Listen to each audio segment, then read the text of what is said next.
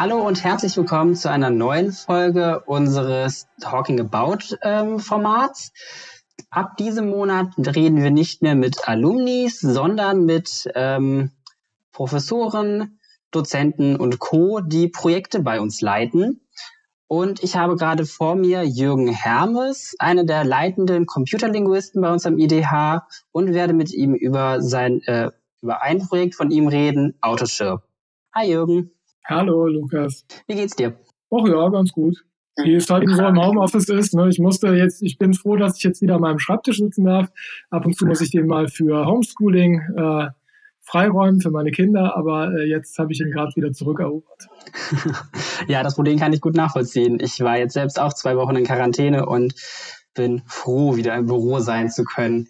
Ähm, wie bist du denn allgemein so mit der aktuellen Situation zurechtgekommen?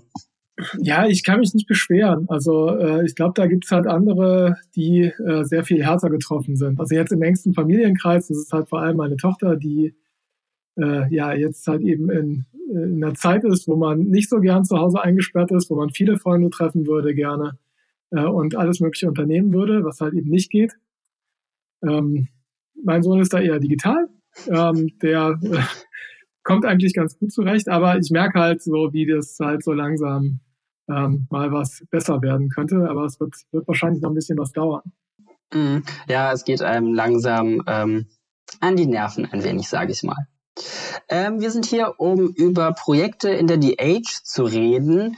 Und da hätte ich auch direkt mal so eine Frage, so prinzipiell. Wie würdest du denn Digital Humanities bei uns in Köln äh, beschreiben? ähm, Digital Humanities in Köln. Ähm, ja, also es ist gut, dass du, dass du es so einschränkst, weil es gibt halt sehr, sehr viele Definitionen von Digital Humanities. Und die werden an verschiedenen Standorten oder in verschiedenen Schulen äh, tatsächlich auch äh, verschieden betrieben. Ich glaube, äh, bei uns in Köln trifft am ehesten die Umschreibung äh, Fachinformatik für Geisteswissenschaftler und Geisteswissenschaftlerinnen äh, zu, ähm, weil ähm, wir doch sehr äh, darauf ausgerichtet sind, dass wir die Leute ausbilden, ähm, dass sie äh, tatsächlich nicht nur Dinge anwenden können, sondern Dinge auch selbst schaffen können. Ja, das heißt, ähm, äh, Tools programmieren, größere Systeme programmieren oder kleinere, kleinere Bestandteile größerer Systeme ähm, äh, programmieren, äh, diese da Sachen natürlich auch anwenden und natürlich auch auf geisteswissenschaftliche Daten einlassen. Aber halt diese Entwicklung ist schon relativ starker, starkes Element bei uns, was, was so unseren Standort auch so ein bisschen von anderen Standorten unterscheidet.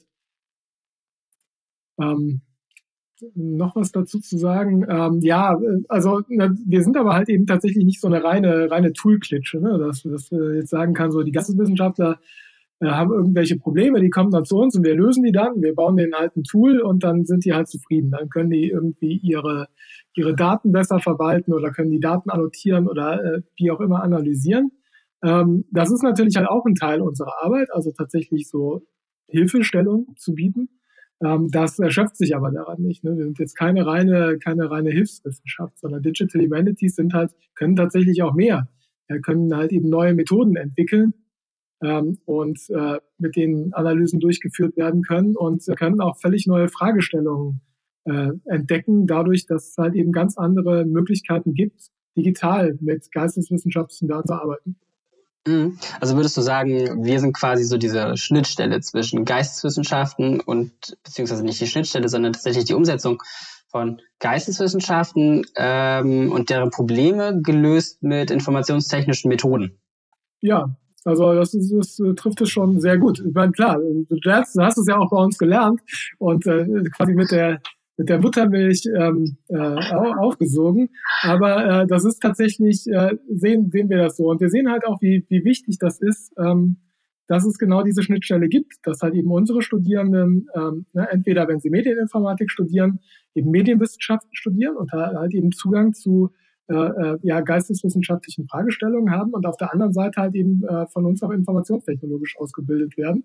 Ähm, und das ist halt eben eine sehr gute Zusammenführung, weil glaube, ein großes Problem vorher, ne, vor den DH äh, oder bevor es halt eben diese Studiengänge gab und extra Leute dafür ausgebildet wurden, äh, war vor allem, dass halt es ein bisschen weiter auseinander liegt. Das war, wenn Geisteswissenschaftler und Wissenschaftlerinnen mit Informatiker und Informatikerinnen ähm, äh, gesprochen haben, dass da halt eine, eine Kluft war und dass man sich halt eben nicht so ganz verstanden hat oder halt auf die Probleme der anderen halt nicht so eingehen konnte, weil die halt so weit weg sind. Und wir haben quasi da, die an der Schnittstelle operieren, äh, quasi den Blick in, in beide Richtungen gerichtet.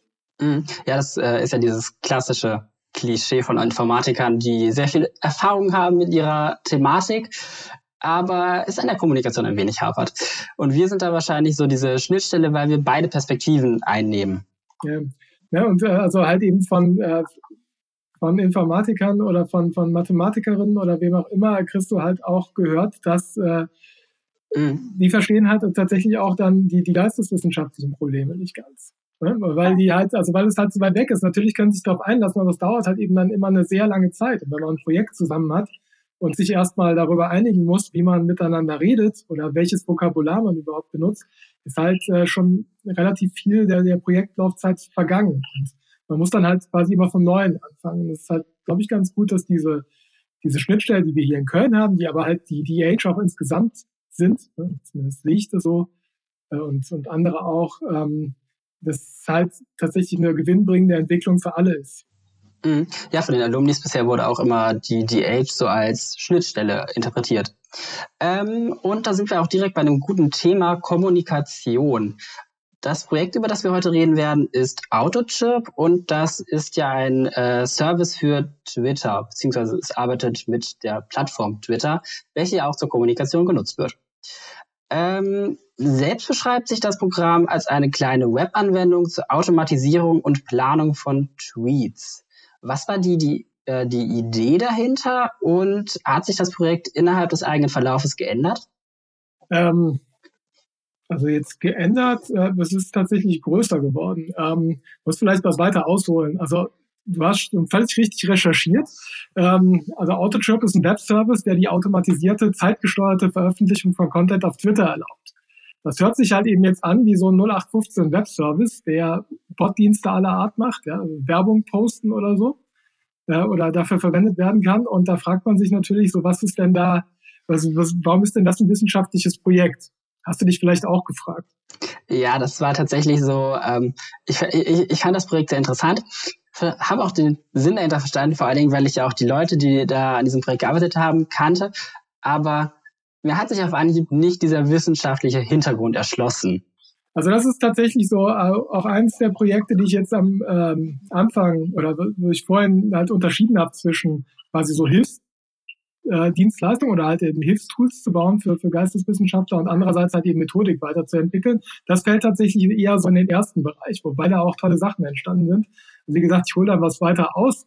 Ähm, es ist, ähm, also wir sind auf das Projekt gekommen oder äh, ja, also es war so eine Gemeinschaftsproduktion eigentlich von einer Gruppe Geschichtswissenschaftlern und Wissenschaftlerinnen und äh, mir, die sich auf Twitter begegnet sind, halt eben auf Twitter befreundet sind. Dann äh, haben tatsächlich die ähm, äh, Historikerinnen ähm, ein, eine jährliche Tagung, die heißt Histocamp, das ist so als Barcamp organisiert. Da kann halt eben jeder kommen und also ich kannte die jetzt, jetzt zumindest von Twitter und habe gedacht, ich gehe da mal vorbei, war auch nicht weit weg, war in Bonn also bei der Friedrich-Ebert-Stiftung und habe da halt eben auch einiges über deren äh, Twitter-Projekte gelernt. Die kannte ich zwar schon vorher, aber habe ich halt eben gesehen, wie die arbeiten. Weil die hatten eine Reihe von wirklich tollen Public History Projekten. Ähm, und zwar, äh, ein Teil davon war so Nacherzählung von historischen Ereignissen. Ähm, zum Beispiel äh, war das, äh, gab es da das Projekt 9. November 38. Da ging es um die Reichspogromnacht, ähm, was die halt eben 75, 70 Jahre später, kurz rechnen, 60, ja irgendwie sowas, ich glaube 2013 war das. Ähm, also 75 Jahre später genau den Tag beziehungsweise die Tage davor und die Tage danach nacherzählt haben. Das heißt, die haben sich ins Archiv begeben, haben ähm, wissenschaftliche Arbeit gemacht, haben halt eben recherchiert, was ist wann passiert, zu welcher Zeit und wo.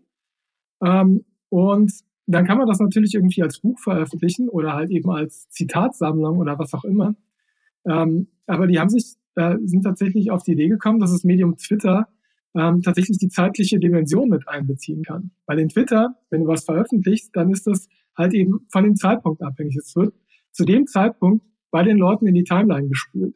Also man ist jetzt nicht die ganze Zeit äh, sklavisch, guckt nicht sklavisch auf die Timeline auf Twitter, aber das haben dann tatsächlich auch Leute gemacht, weil es in relativ schneller Folge da halt ähm, Ereignisse aus dieser, aus dieser Nacht halt getwittert wurden. Und man hat dann tatsächlich einen ganz anderen Bezug dazu, weil man, ähm, ja, weil es so unmittelbar ist. Das ist quasi wie, wie ein, ein, ein Nachrichtenticker.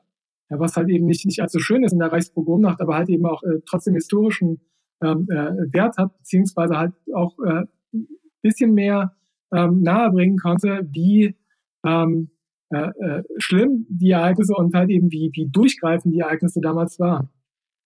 Und ähm, das, äh, also die hatten halt eben eine Menge äh, Content gesammelt in Archiven, ja, ähm, hatten auch äh, äh, da überall Quellen für, hatten das äh, zusammengestellt in, in einer, ähm, das war ein Spreadsheet, also eine, eine Excel-Datei oder was auch immer, und haben das dann einzeln in Twitter übertragen, weil damals gab es keine andere Möglichkeit, als halt eben genau zu dem Zeitpunkt, ja, also es waren fünf Tage, da waren die Tag und Nacht beschäftigt, halt äh, immer zum richtigen Zeitpunkt die Tweets zu veröffentlichen. Das hatten die dann in einem, in einem Nachfolgeprojekt, äh, ging das was leichter mit TweetDeck, weil da kannst du das halt eben auch reinkopieren, kannst es dann aber äh, schedulen. Ne? Da gibt es eine, eine Möglichkeit, ähm, dass äh, dieses äh, äh, die, die, die Zeit zu steuern, wann das veröffentlicht werden soll, aber du musst halt trotzdem noch diesen Kopiervorgang machen. Die hatten alle Daten schon gesammelt in einer Datei, aber mussten es quasi einzeln dann nochmal einstellen. Und da ist halt eben die Idee aufgekommen, dann damals äh, auf, auf Twitter und äh, dann bei dem Histocamp dafür einfach einen Service zu schreiben, der diese, der halt einfach vorschreibt, wie diese Datei auszusehen hat, in der die Daten gesammelt werden, um das dann halt eben einmal hochzuladen und dann halt ne, quasi Tausende von Tweets ähm, äh, an, zu den Zeitpunkten, an denen sie veröffentlicht werden sollen, halt äh, tatsächlich dazu veröffentlichen. Also ja. ein typischer typische Service, Service-Gedanke. Ja, hätte ich jetzt auch gerade gesagt. Es ist ähm, quasi indirekt wissenschaftlich, sage ich mal, weil es die Wissenschaftskommunikation vereinfacht.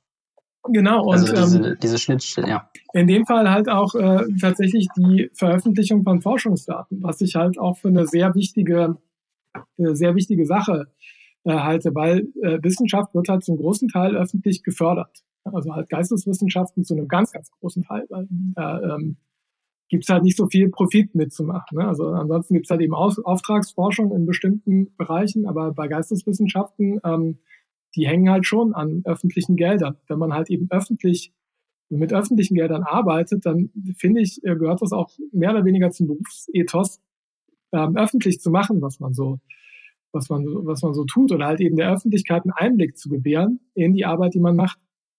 Und ähm, diese, diese Wissenschaftskommunikation gehört auch dazu, äh, gehört mehr dazu, irgendwie als Open Access zu veröffentlichen, ähm, die, äh, die Software, die man macht, als, als Open Source zu veröffentlichen, was wir bei Autotrip auch getan haben. Mhm. Ähm, aber da gehört halt auch tatsächlich zu, so ein bisschen Einblick in das zu gewähren, woran man so arbeitet. Und da ist Autotrip jetzt halt, ne, abgesehen von den Projekten, die es noch nicht betreuen konnte, weil die liefen vorher, 9. November 38, aber es gab dann geschichtswissenschaftliche Projekte wie ähm, ähm, äh, NRW History, da ging es um die Gründung des Landes Nordrhein-Westfalen, äh, Nordrhein-Westfalen im Jahr äh, 1946, äh, auch 70 Jahre später erzählt, über ein halbes Jahr hat Jan Kirschbaum in, in Düsseldorf gemacht.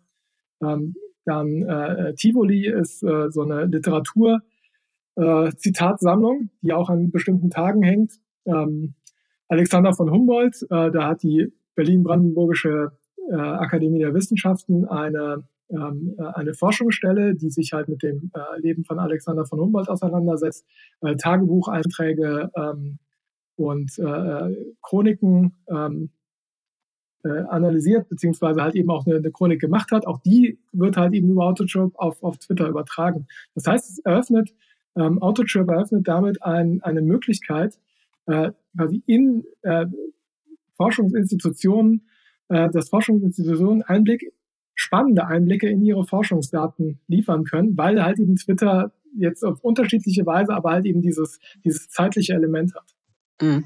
Ja, ähm, mir fällt da gerade nur, nur ein sehr, vielleicht umfassender äh, Vergleich ein, dass ihr damit ja diese äh, Kommunikation zwischen den, dem, äh, zwischen dem normalen Bürger, sage ich mal, und den Wissenschaftlern damit sehr viel, sehr stark vereinfacht habt. Also ihr habt quasi diese Publikationsschritte, die dazwischen manchmal liegen, ähm, umgangen und seid quasi dahin gegangen, dass die Wissenschaftler ihre, ähm, ihre Erkenntnisse direkt online teilen können?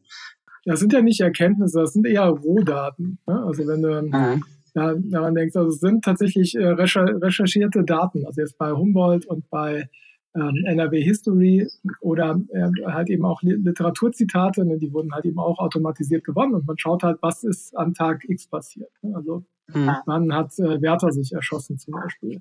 Ja. 24. Dezember, wenn ich mich richtig erinnere. Ne? Oder wann, wann ist ähm, Robinson Crusoe äh, von, der, von der Insel weggekommen? Habe ich vergessen das Datum, aber ich werde dieses Jahr wieder daran erinnert, weil halt eben Tivoli wird das twittern an dem Tag. Und halt eben auch das entsprechende Zitat da fällt mir ein, äh, Tivoli wäre ja quasi, ist ja so ein Teil des Ganzen scheinbar. Teilt Tivoli tatsächlich, also ist das tatsächlich so ein Jahresplan, der dann jedes Jahr dasselbe twittert oder ändert sich das? Ähm, nee, tatsächlich ist jetzt halt, ist das Korpus von diesen datierten Literaturschnipseln. Ähm, das ist auch nicht von, von uns gemacht worden, sondern von äh, Yannick Strötgen und äh, Frank Fischer. Äh, die, haben, die haben ursprünglich das ähm, Projekt Tivoli gemacht, haben diese Daten gesammelt, kuratiert, äh, eine Datenbank gemacht und eine App gebaut, die dann, ich weiß nicht, wie viele Downloads hatte, aber es war halt eben im unteren, unteren zweistelligen Bereich. Und ich habe halt gemeint, na, auf, auf Twitter erreicht man da halt eben tatsächlich was mehr und dann haben wir halt eben eine Webseite gebaut und halt eben den, ja, das Ganze mit Autotrip ge, getwittert. Ähm, und äh, also das wollte ich halt sagen, das ist jetzt nicht, nicht von uns ursprünglich, sondern halt von denen. Und das kann natürlich auch beliebig erweitert werden. Wir haben jetzt drei Sprachen da drin, Spanisch, Englisch und Deutsch. Das kann halt eben für andere Sprachen erweitert werden. Dann müsste sich aber tatsächlich jemand hinsetzen und dann halt die entsprechenden Corpora nach äh, Datumsangaben äh, durchsuchen. Das geht natürlich auch automatisiert, ne? also mit computerlinguistischen Methoden. Ähm, aber äh, äh das ist möglich und man kann halt eben natürlich auch das, das Korpus, in dem gesucht wurde, auch immer erweitern. Im Moment haben wir jetzt 2400 frag mich nicht, irgendwie sowas an, an Zitaten, die tatsächlich jedes Jahr die äh, gleichen sind, die wir halt eben teilweise ein bisschen noch erweitern, wo wir aber auch ähm, äh, viel damit zu tun haben, ähm, die äh, äh, Links, also es ist äh, unter anderem mit, mit Wikidata verlinkt, aber auch, es war auch mit dem alten Projekt Gutenberg verlinkt, was halt dann aufgrund von Verlagsinterventionen leider geschlossen werden musste und ist halt eben jetzt nicht mehr auf, auf Spiegel Online erreichbar, sondern hat eine eigene Projektseite, da mussten alle Links geändert werden. Das sind halt eben so Sachen, die man dann macht, aber ansonsten bleiben es tatsächlich jetzt erstmal die gleichen Zitate. Mhm. Äh, ja, du hattest gerade äh, jetzt genau auch darüber gesprochen, dass ihr Probleme damit hattet, dass sich beispielsweise die Datenbasis geändert hat, wenn ich das richtig verstanden habe, mit, mit dem Gutenberg-Projekt. Seid ihr auf andere Hürden bei eurem Projekt gestoßen, mit denen ihr vorher nicht gerechnet hättet? Äh, auf andere was?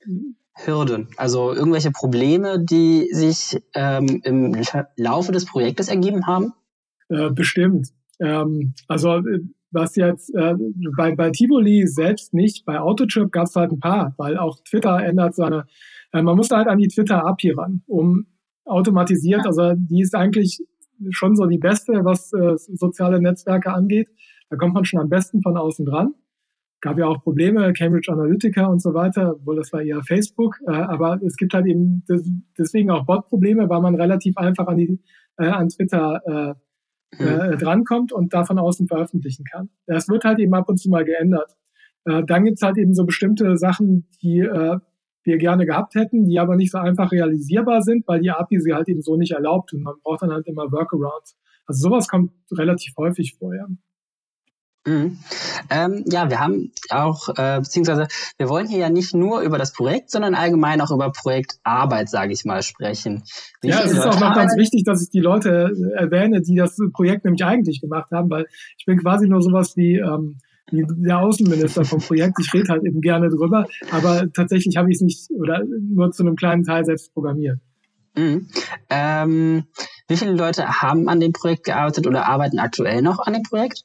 Im Moment ist es tatsächlich so, dass, ähm, also es ist insofern auch ein besonderes Projekt, äh, weil es äh, tatsächlich nie jetzt von einer großen Förderinstitution gefördert wurde, sondern das ist so ein quasi generisches IDH-Projekt oder das be beschreiben wir aus unserem Etat.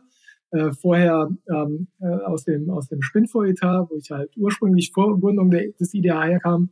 Ähm, ja, Autotrip ist schon älter als das IDH, muss man dazu sagen. 2015 wird das äh, entwickelt. Oder begann die Entwicklung. Im Moment äh, arbeite ich äh, halt dran, äh, vor allem als, als Außenminister, ne, also neue Projekte, also neue ähm, äh, neuen Content äh, dafür oder Kooperationen dafür ähm, bereitstellen. Und Dennis, ja. Dennis Demmer, der halt hier auch bei uns arbeitet, ähm, der äh, kümmert sich halt eben vor allem um Bugfixes und der Server muss ab und zu mal neu gestartet werden, weil tatsächlich äh, fünf Jahre alte Software, ähm, das müsste, also da bräuchten wir tatsächlich mal einen, der sich nochmal, oder eine, die sich ein Herz fasst und es mal auf den neuesten Stand bringt.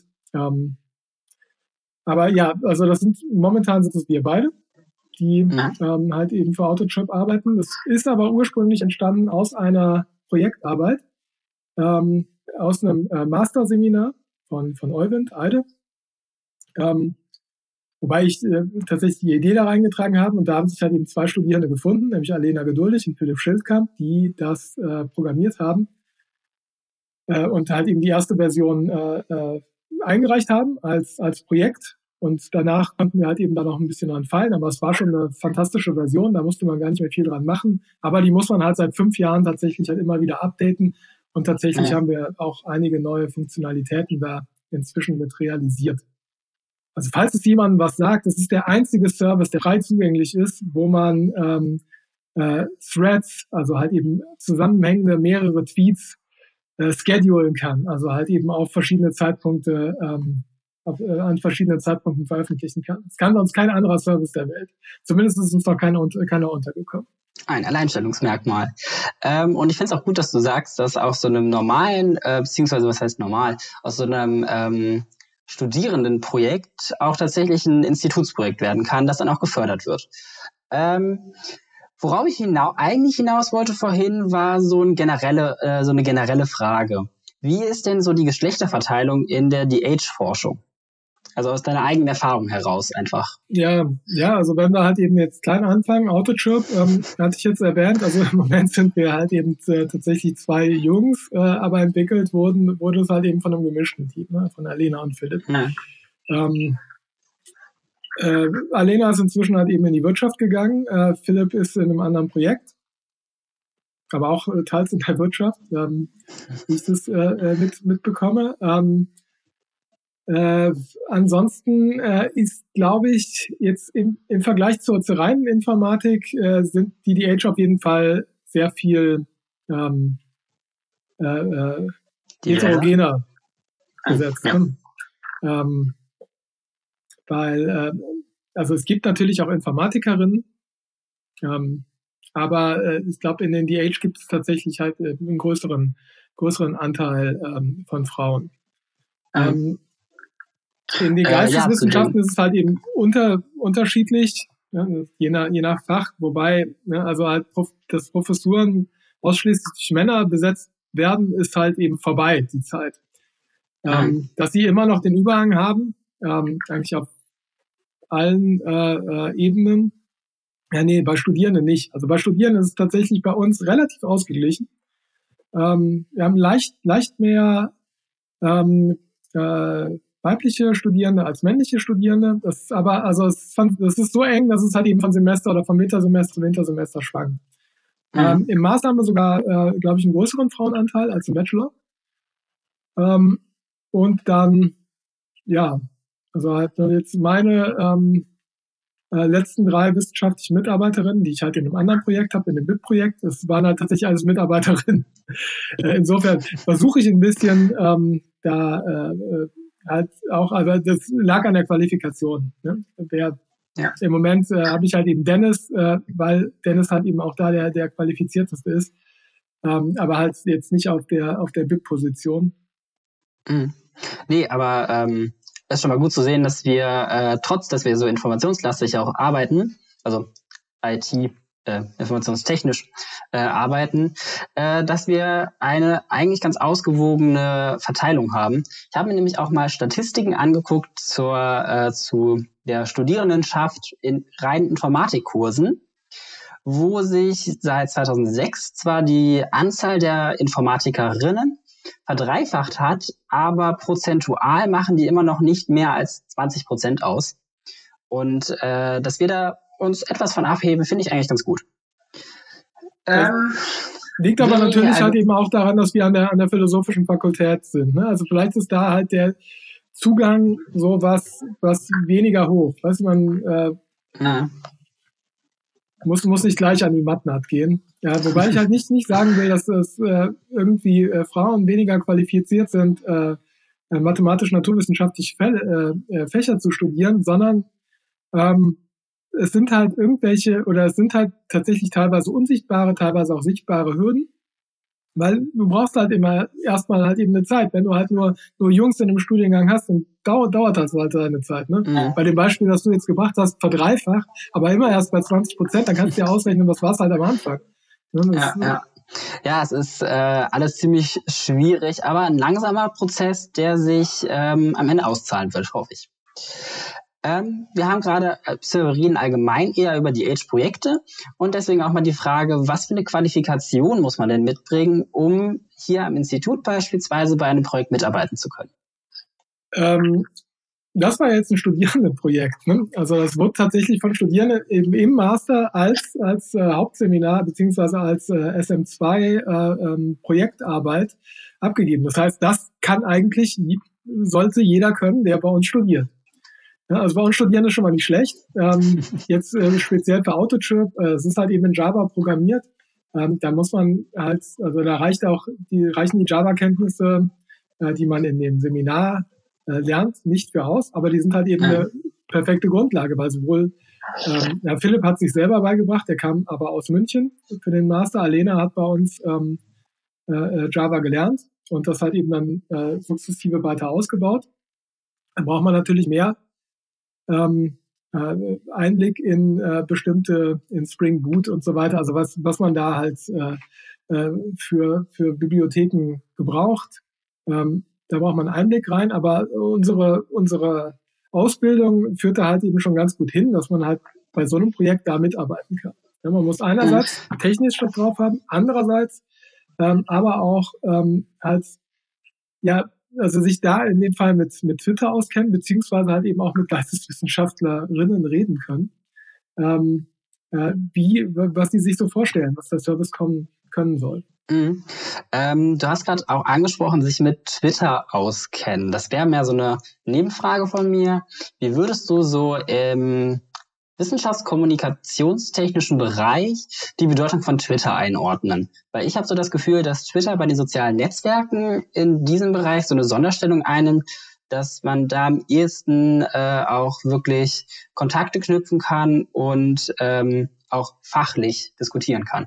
Ähm, ja, also Diskussion auf Twitter ist natürlich sehr eingeschränkt, weil es wird zwar von 140 auf 280 Zeichen ähm, erhöht, der, der äh, Tweet-Content, aber es ist halt immer noch relativ wenig von der Diskussion, wobei man halt eben da schon mal so einen initialen Austausch, das geht. Ja, also weil man muss irgendwie seine, seine Meinung oder seinen, seinen Beitrag auf ähm, relativ kurz und prägnant ähm, formulieren können. Das hat einerseits Vorteile, weil man wird sich dann auch selber darüber klar, was will ich überhaupt sagen, wie sage ich es kurz. Äh, andererseits führt das natürlich äh, in manchen Bereichen dann auch dazu, dass äh, sich Fronten schnell verhärten. Ja, weil ähm, äh, wenn man wenig, wenig Platz hat, um äh, es groß und breit zu erklären und halt äh, neigt man vielleicht oder kommen vielleicht auch Missverständnisse auf. Mhm. Ähm, was jetzt die Wissenschaftskommunikation angeht, ja, also meine mit beste Idee war tatsächlich äh, Twitter beizutreten, ähm, weil das hat mir unglaublich viel äh, an ähm, an äh, Kooperationen und so weiter eröffnet, weil du kannst halt, also du lernst natürlich auch nur die anderen Leute kennen, die halt eben auf Twitter sind. Das sind aber doch relativ viele. Das sind nicht alle Wissenschaftler und Wissenschaftlerinnen. Das sind auch nicht alle Interessanten. Es gibt sicherlich, ähm, also es gibt, ich weiß es, es gibt viele Wissenschaftler und Wissenschaftlerinnen, die nicht auf Twitter sind. Aber es äh, gibt halt eben auch gute, die da sind. Und mit denen mhm. kommt man relativ schnell in Kontakt. Und man kann halt eben da auch halt eben relativ schnell Sachen aushandeln, nenne ich das mal. Das ist jetzt nicht irgendwie wie auf dem Markt oder so. Aber man merkt halt relativ schnell so, wer passt eigentlich oder wer ist halt eben, wer, wer hat eine ähnliche interessante Fragestellung wie ich oder überhaupt ähnlich, eine ähnliche, äh, ähnliche äh, Habitus an, an Sachen ranzugehen. Ja, mit wem kann man gut kooperieren? Das merkt man auf Twitter relativ schnell und das hat bei mir schon echt zu, zu sehr vielen kleineren Kooperationen geführt und auch größeren. Hm. Jetzt, wo du es so angesprochen hast, würdest du vielleicht sagen, dass diese bei sozialen Medien ja eigentlich immer stark kritisierte Bubble, in der man lebt, für sowas eigentlich auch äh, förderlich ist, dass sich ähm, gleichgeartete Leute treffen? Ähm, ja, ähm, also jetzt wissenschaftlich gesehen ist es tatsächlich ähm, nicht unbedingt eine Bubble, weil da kennt man halt tatsächlich auch die, die anderen und die haben tatsächlich teilweise auch andere Meinungen. Und als, als ähm, also ich sehe das zumindest so, als, als vernünftig denkender Mensch kann man auch mit anderen Meinungen umgehen. Und kann, äh, weiß halt, dass, dass man auf Twitter in bestimmten Diskussionen zu keinem Ende kommen wird, ähm, weil es halt einfach Twitter ist. Ja, und das, da kann man auch dann aber auch einfach einen Schritt zurückgehen und sagen so, okay, das, ne, also wir haben hier einen Dissens, agree to dis disagree oder wie man das auch immer nennen will. Ähm, und da sehe ich das halt gar nicht so als Bubble, dass jetzt halt eben eine bestimmte Wissenschafts, äh, auf, auf Twitter ist und alle anderen nicht oder, oder die halt eben in einer eigenen Bubble sind, das ist da schon was offener. Das ist natürlich mhm. halt tatsächlich ein Problem, äh, wenn man halt diese übergeordnete äh, berufliche Sicht, sage ich mal, äh, nicht so hat und auf Twitter halt eben vor allem geht, um seine Emotionen loszuwerden. Was jetzt auch, ich will es nicht verteufeln oder so, das ist halt eben für manche auch äh, eben wichtiger Teil ihres Lebens. Ähm, aber da neigt man, glaube ich, eher dazu. Mhm. Also es liegt ganz an der ähm, individuellen Nutzung des Programms. Ähm, in der aktuellen Situation rund um die Pandemie hat sich auch das wissenschaftliche Arbeiten allgemein ja sehr stark verändert. Ähm, so Möglichkeiten des Austauschs wurden häufig abgesagt oder sind ins Digitale komplett verschoben worden. Wie hat sich deiner Meinung nach das allgemein auf diesen wissenschaftlichen Austausch ausgewirkt und im Speziellen auf deine eigene Forschung? Ja, weites, weites Feld. Ähm, da müsste man eigentlich mal ein paar soziologische Ab Abschlussarbeiten zu schreiben. Ähm, es äh, hat sich natürlich verändert. Ja, also äh, ich wäre jetzt diesen Mai wäre ich in Moskau und in Perm gewesen. Da hatte ich mich sehr darauf gefreut. Ähm, wir hätten, äh, hätte eine Kooperation äh, angeleiert in, in Moskau, was wir jetzt halt auch über Zoom gemacht haben, aber ähm, tatsächlich auch erstmal auf ja auf einer ganz anderen Basis. Ne? Ja. Weil wenn man die Leute halt nicht kennt und halt das erste Mal in Zoom sieht, das ist, ist halt tatsächlich einfach was anderes. Es geht. Ähm, aber äh, so für die Zukunft wünsche ich mir halt, dass äh, man kann, also ich habe gesehen, man kann ziemlich viel fernmündlich erledigen oder halt eben mit solchen Tools wie, wie Zoom oder, oder äh, Microsoft Teams oder was auch immer. Ähm, aber man kann halt eben nicht alles. Ja, auch äh, du weißt, die Atmosphäre in unserem Institut letztes Jahr äh, es ist halt einfach was anderes, wenn man dann, äh, gut, jetzt ist es zu kalt, um sich auf den Balkon zu stellen und ein Bier zu trinken oder so. Aber das hätten wir jetzt wahrscheinlich irgendwie in der, in der, in der Küche gemacht, ja, oder einen Kaffee trinkst du nicht. Ähm, aber also, weiß, also diese, diese, diese Begegnung ist halt schon relativ wichtig. Auch halt eben in unserem großen DH-Kontinuum in Köln. Ne? Also wir sind ja nicht nur das Institut, da gibt's auch das CCEH und das DCH und die Leute sieht man halt jetzt auch, aber halt noch viel vereinzelter. Die, hatten, die hat man halt eben früher auf dem, auf dem Flur getroffen und konnte halt bei einem Kaffee oder ähm, bei einem kurzen Schnack was besprechen, was dann halt eben wieder zu was anderem führt. Das ist jetzt halt mhm. halt weg und das, ich bin, ja. ich freue mich drauf, wenn es wiederkommt. Äh, ja, da hatte ich auch schon mal mit Professoren anderer Fachrichtungen drüber gesprochen, die ähm, alle eigentlich denselben Konsens haben, dass ähm, man kann zwar diese Kommunikation irgendwie noch aufrechterhalten über Zoom und ähnliches, aber es ist halt einfach was ganz anderes. Vor allen Dingen, weil alle Treffen, die man via Zoom hat, immer auch tatsächlich thematisch gebunden sind. Also man fühlt sich immer dann dazu verpflichtet, auch genau über das Thema, für das man sich getroffen hat, zu reden. Und meistens endet die Diskussion bzw. das Gespräch auch genau dann, wenn man nicht mehr über dieses Thema redet. Und dadurch äh, versch äh, ich sag mal, wird dieser Umgang mit dem wissenschaftlichen Konsens schwieriger. Was würdest du denn einer Person raten, die sich gezielt für die Forschung interessiert und dort arbeiten will? Äh, ja, ähm, also, also ich, ich muss jetzt zu dir sagen, ich bin ja vor allem äh, jetzt gerade administrativ beschäftigt, ne? als ähm, Geschäftsführer vom, vom IDH. Äh, ich habe da halt eben Freiheiten, tatsächlich auch noch so kleinere Forschungsprojekte oder auch größere Teile von größeren Forschungsprojekten zu machen.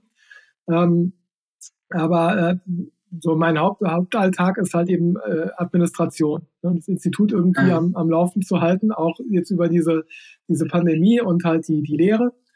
Ähm, äh, wenn man sich halt eben für die Forschung, also ich wäre sehr gerne, hätte sehr gerne so einen Forschungsbereich, so ne, wie man äh, damals irgendwie Dissertation und da äh, bastelt man halt eben jahrelang dran rum. Da hat sich natürlich auch schon eine administrative Stelle, aber ähm, es macht halt, es ist halt schon schön, weil man äh, Dinge macht, also bei mir war es so, oder bei mir ist es immer noch so, Dinge macht, für die man sich wirklich interessiert und für die man halt eben auch wirklich brennen kann. Es hat halt ein paar Vorteile, weil, also ja, du kennst die Atmosphäre bei uns, das ist an anderen Forschungsinstituten nicht ganz so vielleicht oder vielleicht auch besser, kann ich mir kaum vorstellen. ähm, aber man hat so äh, schon auf der einen Seite Freiheit, ähm, weil man sich Sachen selbst einteilen kann. Auf der anderen Seite ähm, ist es ja, weiß ich auch nicht, wann ich Feierabend habe. Nicht so richtig. Das liegt aber halt eben auch an mir. Also, was, was, wie nutze ich Twitter? Nutze ich das halt eben beruflich? Nutze ich das eher in der Freizeit? Mhm. Das, das verschwimmt halt so. Und das ist auch bei ne, Dingen, die mich interessieren. Ob ich jetzt halt eben dann samstags nochmal ein Paper lese oder ähm, sonntags abends mein, mein Lehrvideo für den nächsten Tag drehe.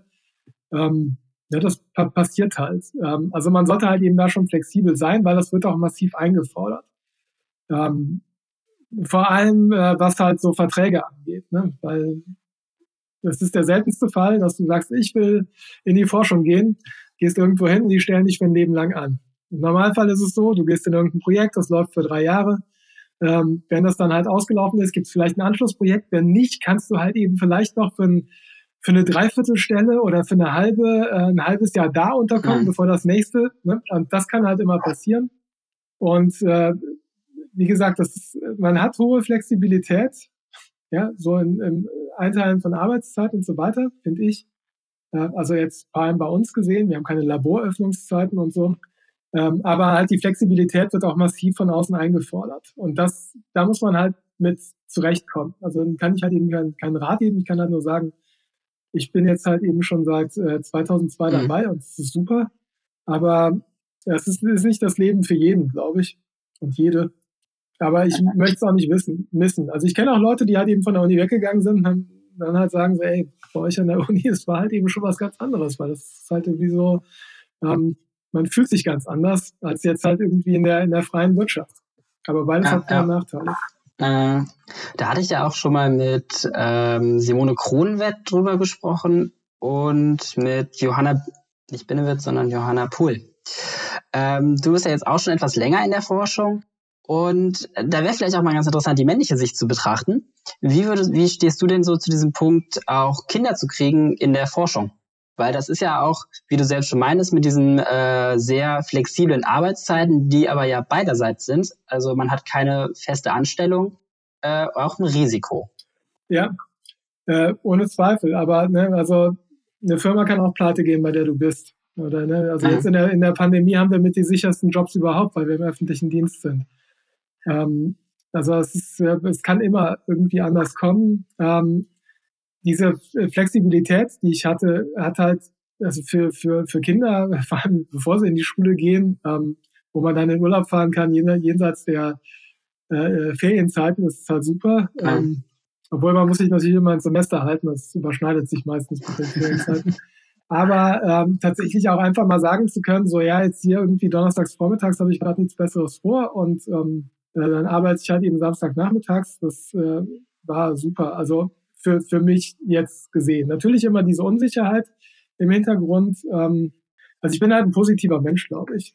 Ich sehe seh halt, die ist eigentlich überall. Und irgendwie wäre es halt auch, auch weitergegangen. Ne? Ansonsten haben wir ja, oder habe ich ja auch die Ausbildung genossen, die so in, in groben Zügen jetzt immer noch, die jetzt immer noch unseren Studis angedeihen lassen. Und damit hat man nicht die schlechtesten Chancen auf dem Arbeitsmarkt. Mhm. Also immer auch dran denken, ähm, für den schlimmsten Fall gibt es auch noch was anderes. Also Exit-Szenario. Das ist aber halt eben auch, auch ganz gut. So, ne? Also halt ja. so wissen, man ist jetzt nicht darauf festgenagelt.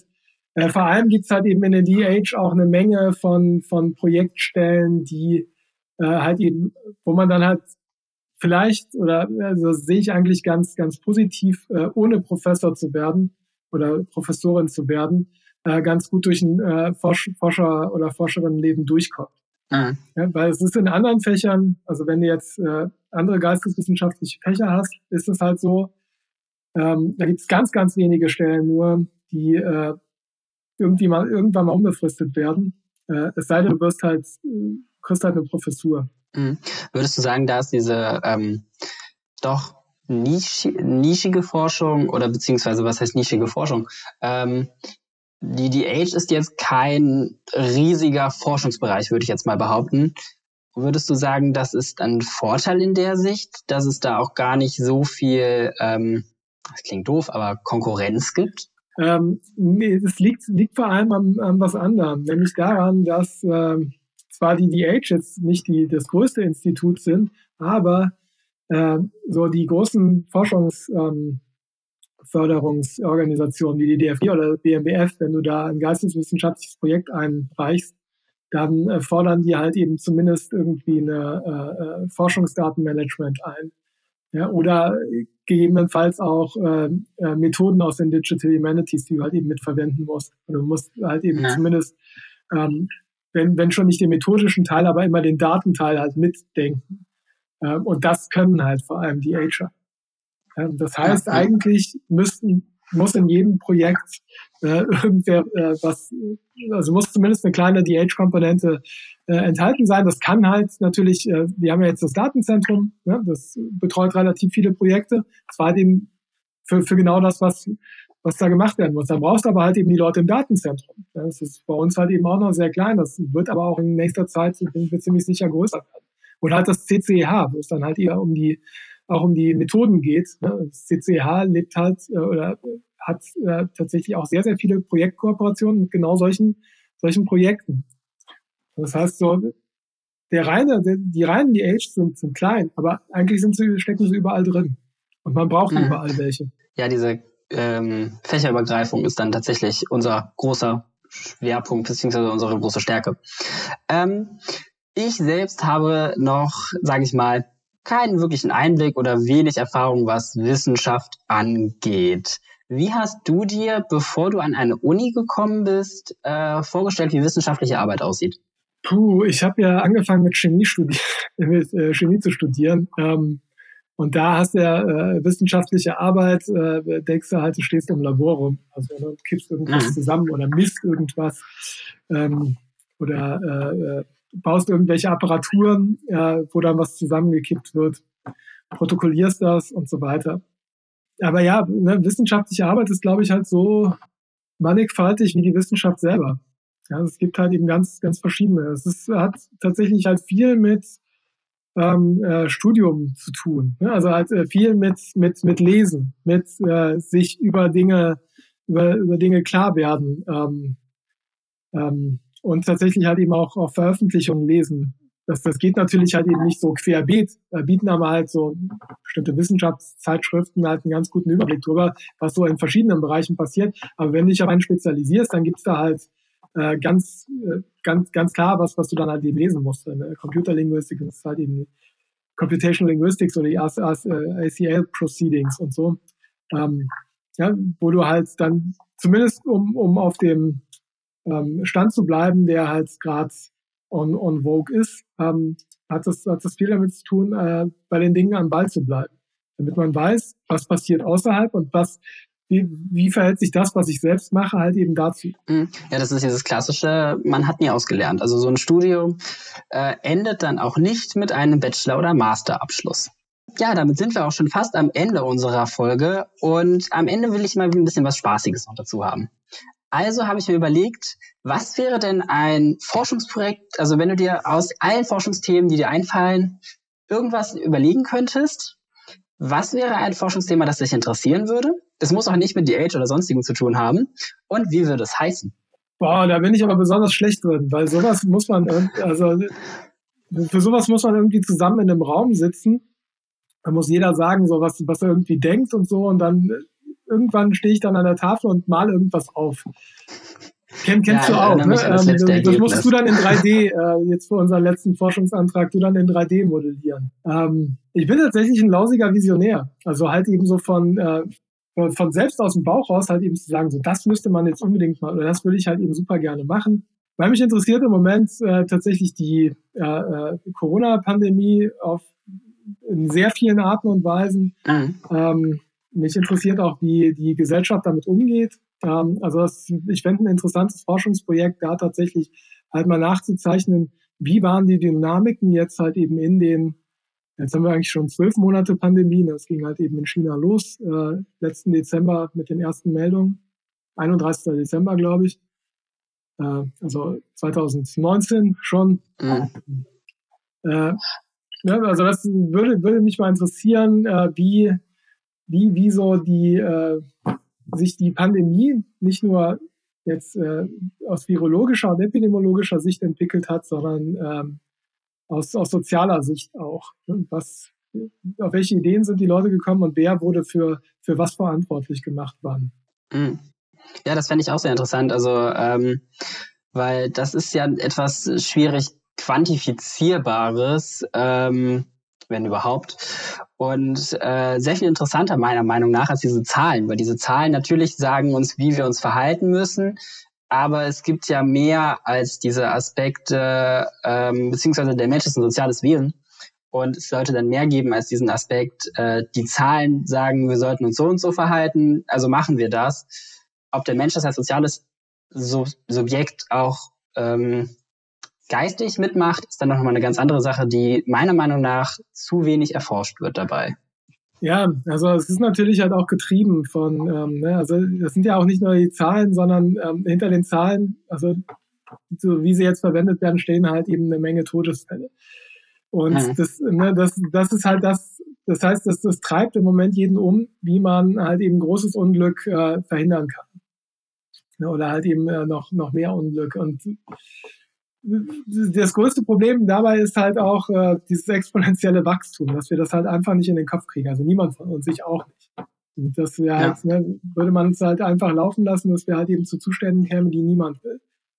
Wirklich ähm, niemand. Und das ist halt eben jetzt gerade nur darum geht halt eben das zu verhindern. Aber man könnte es besser machen mit Sicherheit. Ähm, aber es, im Moment ist es halt ja so getrieben, glaube ich. Ja, ja, ich kann, äh, ich kann das nachvollziehen. Ich finde auch äh, alleine, ähm, ich glaube, wir hatten jetzt eine Ansteckungszahl von 12.000 am Tag, irgendwie sowas um den Dreh. Äh, das finde ich auch schon schwierig vorzustellen, ähm, weil ja immer noch auch viele sagen, wo ist dieses Virus? Ich kenne niemanden, der sich damit infiziert hat. Ähm, ja, damit sind wir auch schon am Ende unserer Folge und vielen Dank für die vielen aufschlussreichen Antworten. Es hat mir auch wirklich persönlich Spaß gemacht. Mir auch. Ähm, wie sieht dein restlicher Tag heute noch so aus? Ähm, ich werde gleich äh, meinen Computerlinguistik-Kurs vorbereiten. Also da habe ich das Video schon online gestellt und wir haben dann gleich noch einen Chat eben zu Fragen und ähm, Aufgabenbearbeitung und so weiter. Mhm. Ja, dann wünsche ich dir dabei schon mal viel Spaß und vor allen Dingen Erfolg. Und wir sehen uns die nächsten Tage bestimmt wieder. Alles klar. Danke, Lukas. Gerne. Ciao.